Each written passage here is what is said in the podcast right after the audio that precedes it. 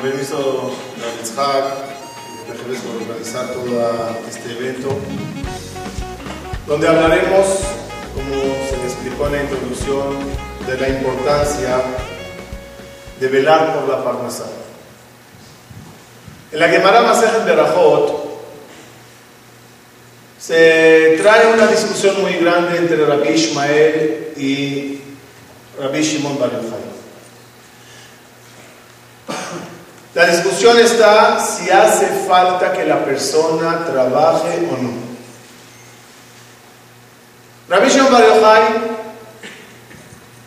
se expresa diciendo, ¿para qué trabajar?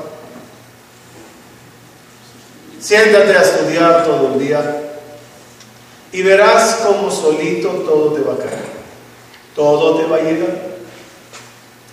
Rabbi Ishmael, sin embargo, dice, no, hay que trabajar, hay que hacer un esfuerzo y hay que estudiar. Al parecer la discusión desde la época del Talmud sigue vigente hasta la fecha. ¿Hay que trabajar o no hay que trabajar? Pero allá la Gemara concluye con una frase muy sorprendente. Dice la Gemara, muchos intentaron hacer como Rabbi Shimon y no lo lograron. Esa fórmula de quédate tranquilo, Dios te manda todo, muchos la intentaron y no salió. Y muchos hicieron como Rabbi Ishmael y sí lo lograron. Vamos a analizar ese, ese, ese paradojo, es una paradoja de una parte decir que crees y tienes seguridad en Dios y de otra parte necesitar de hacer un esfuerzo. Si de verdad creo que Dios es todopoderoso, el que es me farnes la col, el que da la parnasá a todos, ¿por qué necesito hacer un esfuerzo para que la parnasá me llegue? Responde el Ramban a esa pregunta con las siguientes palabras. Dice el Ramban, Observa y verás que a Kadosh Baruj le ordenó a Noah hacer un arca. Y piensa, pregúntate, ¿para qué hacer un arca? Si Dios Todopoderoso puede causar milagros, ¿por qué no le dice a Noah, tú tranquilo, siéntate en tu casa, habrá un diluvio mundial, tú no estás incluido? Y de alguna forma milagrosa le salvará. Y punto. ¿Para qué le pide esforzarse y hacer un arca? ¿Para qué le pide esforzarse y recoger animales? Que milagrosamente todos se salven y punto. Responde el Rambam, el Ramban, porque el deber de nosotros es minimizar la necesidad de milagros. Es decir, si Akadosh Baruch te manda Parnasá de una forma milagrosa sin que tú hagas nada, usates un crédito que se llama NES. Esos NISIM se pagan. Esos NISIM se descuentan. ¿Qué tienes que hacer tú para que no vivas vender NES de una forma milagrosa? Salte a trabajar.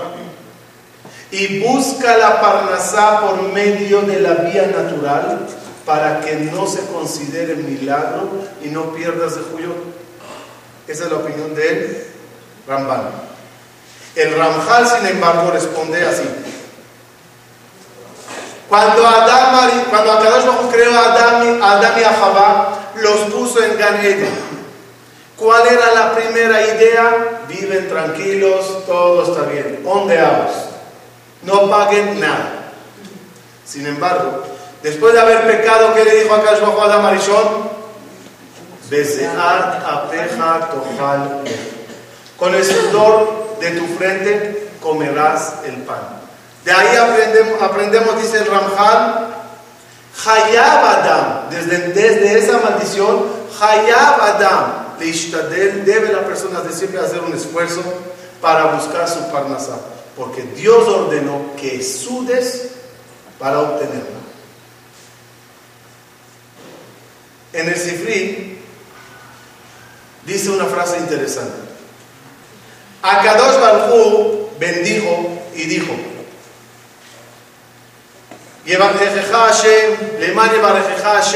unas bendiciones maravillosas. Dice el Sifri Podrá llegar una persona y decir, wow, qué bendiciones maravillosas me mandó Dios. Me sentaré cruzado de brazos hasta que me lleguen.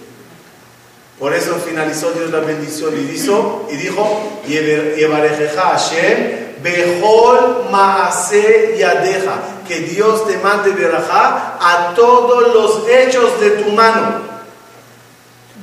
¿Qué quiere decir? Que hay que hacer hechos de manos. Y a esos hechos de mano, Dios mandará su verajá.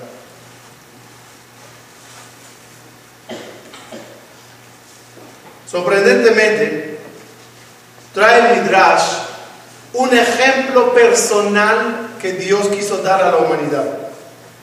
Dice el Baikra Rabá lo siguiente.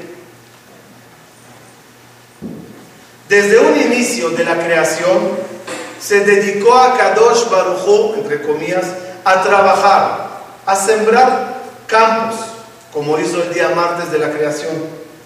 Y dijo al pueblo de Israel, ¿vieron cómo yo construí un mundo? Muy bien. También ustedes, cuando entren a la tierra de Israel, se lo dijo después de estar en la travesía de los 40 años en el desierto, pónganse a trabajar. Y agrega sobre eso en otro midrash en nombre de Moshe Rabenu. Cuando estaba el pueblo de Israel 40 años en el desierto, man cayendo los impuestos de Miriam, mandándolo aguas, temió Moshe Rabenu que esa vida tan cómoda los, haga, los cause acostumbrarse a ese estilo, llegar a Israel y decir, me sigo sentando en mi casa, el man me va a caer en la puerta. Para que no piensen así, dijo Moshe Rabenu, epa, apenas entren a la tierra de Israel, pues que cada uno que agarre la pala y agarre el arador y se ponga a sudar. Se terminó la época del maná, ahora trabajar. ¿Por qué dicen eso nuestros sabios? Porque un joven crece en una casa normalmente como el pueblo de Israel 40 años en el desierto. El man le cae, no hay que, no hay que quejar, no hay que llorar, no hay que quejarse, no hay que suplicar. Mamá tiene que poner la mesa. Papá tiene que dar. El domingo dicen aquí. El domingo. La razón de post, lo que hay que gastar. Ya, maná. Viene Moshe Rabbeinu y dice, epa, se terminó. Ahora llegó la hora de entrar a la tierra de Israel a sudar y a trabajar. Trae para que da un libro. Pruebas. Como todos nuestros patriarcas se esmeraban en hacer mucha ishtadlut para trabajar y conseguir la parnasá. ¿Qué hizo Abraham? Vino pregunta el Bala da cuando encontró que hay hambruna en Israel. ¿Qué hizo? Se fue a Egipto a buscar la comida. ¿Y qué hizo Isaac? Pues se fue a guerrar. Y dice la Torah, y cavaba pozos y Isaac vino para tener agua, para riegar sus campos y dar a su ganado de comer. Y Jacob vino cuando se peleó con su suegro que le quería robar el dinero. ¿Qué hizo Jacob vino? No se sentó de brazos cruzados. Todo el ganado que iba a tomar agua, empezó Jacob vino a hacer unos trucos visuales para que los ganados que nazcan sean con manchas, lo que conocen toda la historia. ¿Y qué hizo Abraham? Eh, Abraham vino para que se case Isaac. Mandó a Eliezer, vete a buscar, lleva joyas. ¿Cómo se llaman todas estas acciones? que Abraham no tenía emuná que Dios se lo va a mandar. Isaac no tenía la emuná que le va a llegar. Jacob no podía estar tranquilo y no. La respuesta es, aunque tengas emuná, tú tienes que moverte. Para minimizar el milagro, como dijo Nachmanides, para cumplir con el, decreto, con el decreto, suda para conseguir tu manutención, ese es el motivo que en la, en la, en la Gemara, trae Kasher parnasato shel adam es difícil la parnasá de la persona como Kriyat Yamsuf, como la partida del mar. Yo los pregunto, ¿qué tiene que ver la partida del mar con la Parnasá? También dice que el Shiduf, el Nesim, la pareja de la persona, es como Kriyat Yamsuf. ¿Qué tiene que ver una cosa con la otra? Según el Midrash, basado en el pasú que dice Le Gozer Yamsuf Zarim, sabemos que el mar se partió en 12 caminos. ¿De qué forma? Medio círculo.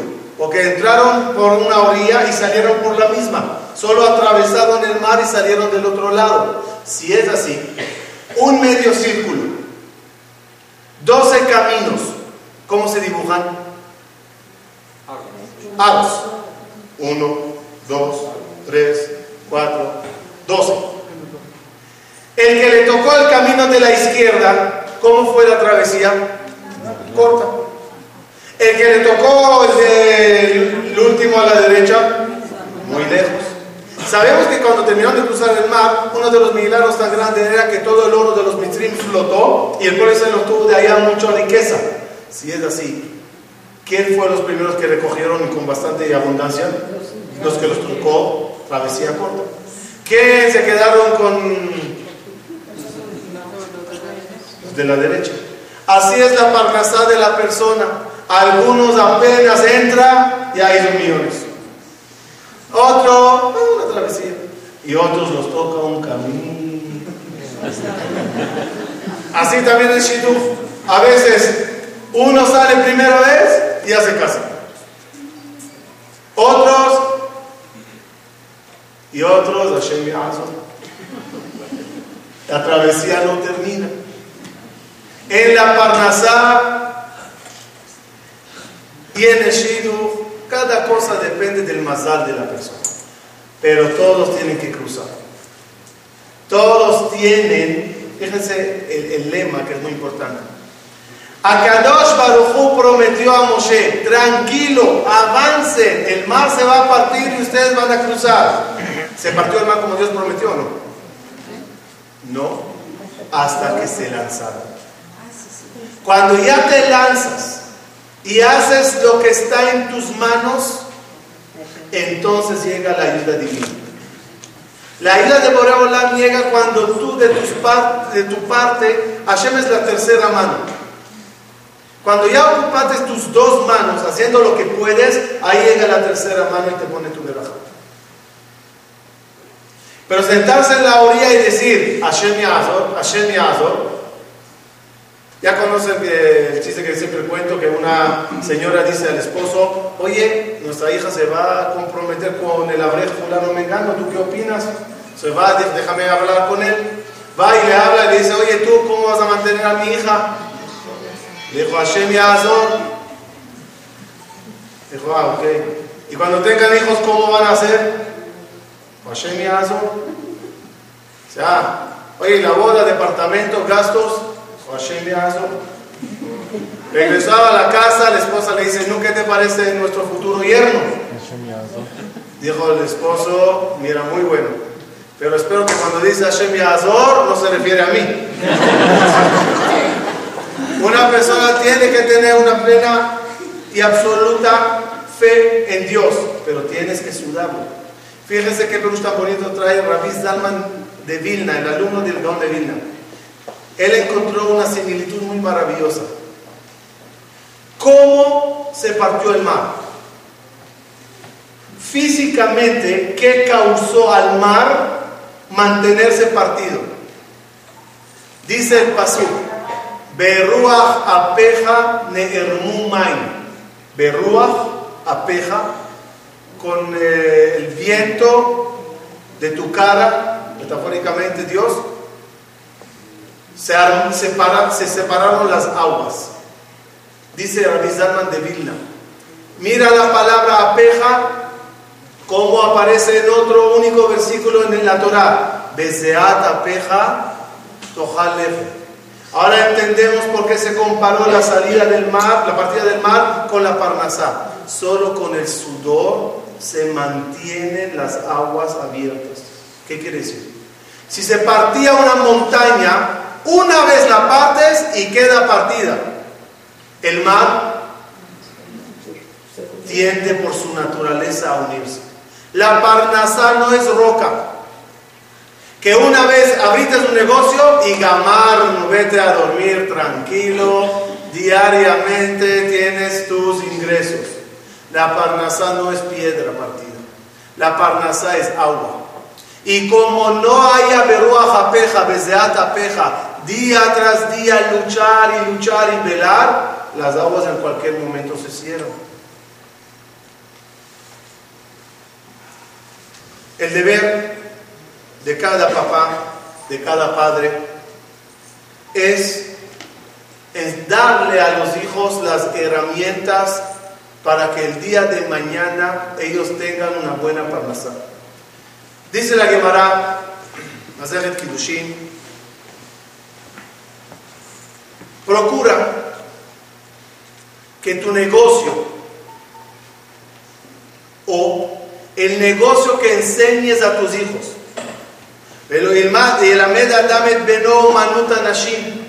ten cuidado no enseñar a tu hijo oficio que depende de mujeres, es decir, de estar siempre ante mujeres por las tentaciones que esto puede acarrear. Y agrega Rabbi Meir y dice, procura enseñar siempre a tu hijo un oficio limpio, fácil, no sucio y arriesgoso, no un oficio que contiene peligros espirituales o peligros eh, civiles, ¿no? Fiscales. Un oficio limpio. Y aunque le enseñes ese oficio a tu hijo, no pares de rezar, rezale a Boreolán constantemente para que esa parnasá y esa educación y ese oficio que le dates le sirva. Obvio, no se puede descartar. Rabine Oray dice, yo no enseño a mi hijo ningún oficio, sino solo Torah. Que esa Torah sea su oficio.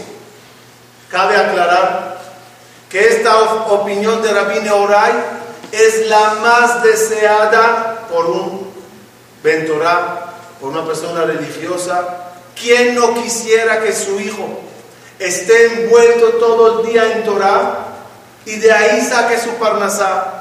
Sea como Abrej, sea como Sofer, sea como Moré, sea como Rab, sea como sea, pero que esté metido en la Torah. Rabino Oray tiene razón. Es el mejor oficio, pero tenemos que ser realistas. No siempre todos sirven para eso.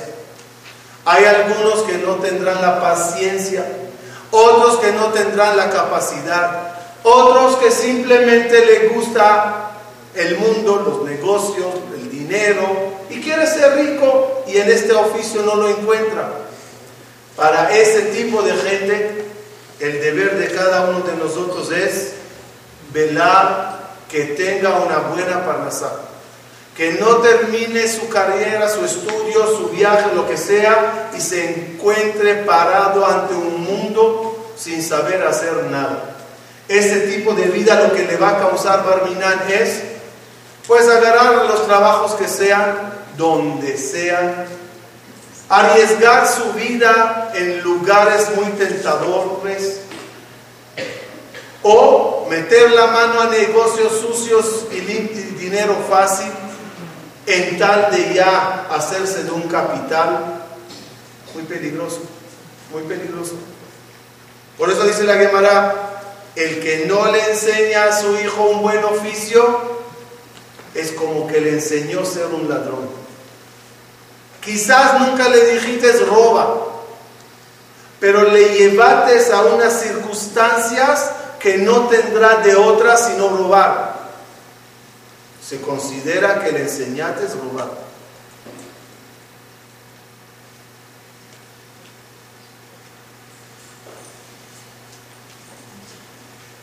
Por eso es la misma Gemara que dice, que el papá tiene que enseñar a sus hijos trabajo, dice, y también nadar. Díganme qué tiene que ver.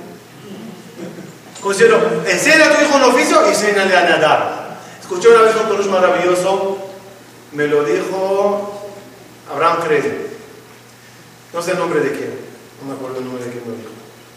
Dice así, cuando una persona nada, la regla de la natación es nada, pero cabeza afuera, ¿no? Agua, el cuerpo en el agua, la cabeza afuera. En los negocios hay que aprender a nadar. Trabaja, haz de lo que necesitas, pero mantiene la cabeza fuera del agua. No la metas tanto en ese mundo tan peligroso de tentaciones que atraparán tu mente y Barminan podrás hacer locuras. Ten la cabeza afuera creyendo en Dios, pero ten el cuerpo trabajando y nadando para alcanzar cada vez más y más. Quiero leernos un Rambam que refleja cuál es el deber del hijo, que al fin y al cabo no le dieron nada. Sus papás no se encargaron de él, o el colegio, o la comunidad. Al final, se encuentra amparado, desamparado, sin saber qué hacer. Fíjense el lenguaje tan fuerte del Rambam. Dice el Maimonides, Derech Dea, el camino de la gente que tiene Jochma, sabiduría.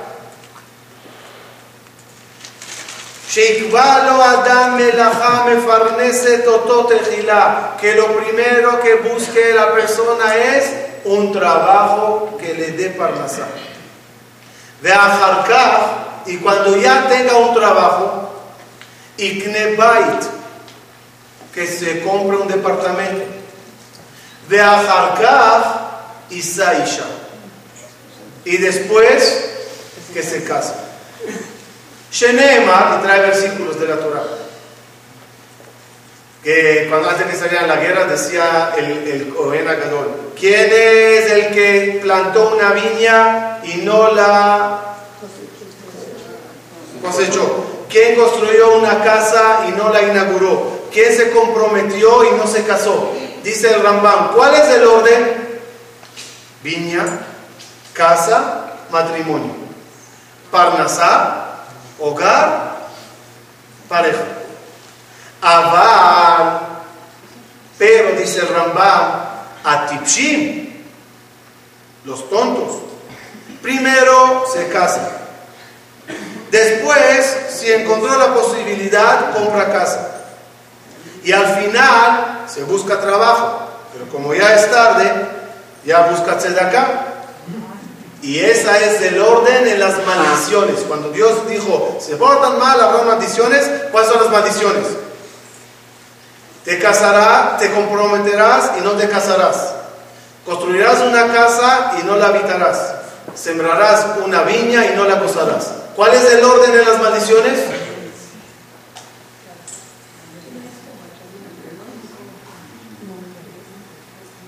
El orden de las maldiciones. Casar, departamento, parnasá. ¿Qué quiso el Rambam decir con esto? No sé si sobre el Rambam habrán discusiones o no. Pero Maimónides lo que quiso decirnos es el deber que tiene cada uno de velar primeramente por una parnasá. Presentarse a la boda ante una pareja ya con algo en mano. Trabajo, tengo este dinero, ya di un enganche o daré un enganche a un departamento. Para que cuando ya se case con la buena parnasá que tiene, con el hogar que ya consiguió y la buena pareja que la acompañe, podrá tranquilamente sentarse a estudiar. De lo contrario, no hay casa, no hay parnasá, la mujer gritando, ya llegó otro hijo. ¿Quién tiene cabeza para estudiar? Para finalizar, saben que me gustó un perush muy bonito que estaba leyendo el otro día. La parnasá se parece a la partida del mar. ¿En qué se parece a la partida? ¿Cuándo, en qué momento se partió el mar? ¿Saben? Caminaban Caminaban a Shomer Aminadab, caminaban a Shomer Aminadab con la gente así de ciudad, y el agua llegaron hasta aquí. ¿Se abrieron? No. ¿Hasta aquí se abrieron? No. ¿Hasta aquí se abrieron? No. ¿Cuándo se abrió? Cuando llegó a la nariz. Si es así, ¿qué pasaría si tendrían la nariz alta? ¿Qué pasaría si serían más, la cabeza más tardadía en partirse? Dice Jajamín, no mantengas la nariz muy elevada cuando busques un shido o cuando busques un trabajo. Lo que causarás con tu orgullo es que el mar no se te va a partir. Agacha la cabeza, como dice, como dice la Gemara, si hace falta eh, eh, desvestir el cuero de una carroña para tener parnasá, hazlo. Es decir, si hace falta agachar la cabeza y empezar de cero a estudiar algo, o empezar de un mínimo para intentar tener algo, una carrera que te costará, pero por lo menos tendrás algo, agacha ya la cabeza. Si no agachas la cabeza, lo único que causa es, es que el mar se tarde en abrir. Cálgados, quiero decirles algo que me dolió muchísimo, muchísimo. El otro día vino una pareja. La, ayuda que pidieron era, refleja mucho. No tengo, no tengo buena, dijo el Señor. Y por eso decidimos no traer otro hijo. Tenemos uno, no vamos a traer otro más. Qué dolores cuando por motivos como estos, por falta de dedicación y preparación, por falta de interés de las autoridades o de los padres, de velar que esos hijos tengan una parnasá, se evite de traer un hijo más. Duele en el corazón cuando llega a esas situaciones. Obvio, también duele cuando hay los hijos y no hay que darlos. Vamos a procurar cada uno de nosotros velar por la parnasá de nuestros hijos. Hacer el ishtadlut que nos corresponde como padres. Enseñarnos a ellos a hacer la ishtadlut que les corresponde como entes, como personas. Y además de toda el ishtadlut, no parar de levantar los ojos y pedirle a Boreolam, por favor, la pequeña ishtadlut que hicimos, Shlach berachá Cada mañana le decimos a Borolam, potea yadeja, abre tus manos y manda parnasá. Pero cuando tú le dices a él que abra las manos, ¿qué tú haces aquí? También las abres. También las abres. Dice Dios, si tú las abres y te pones a trabajar, yo las abro y te mando.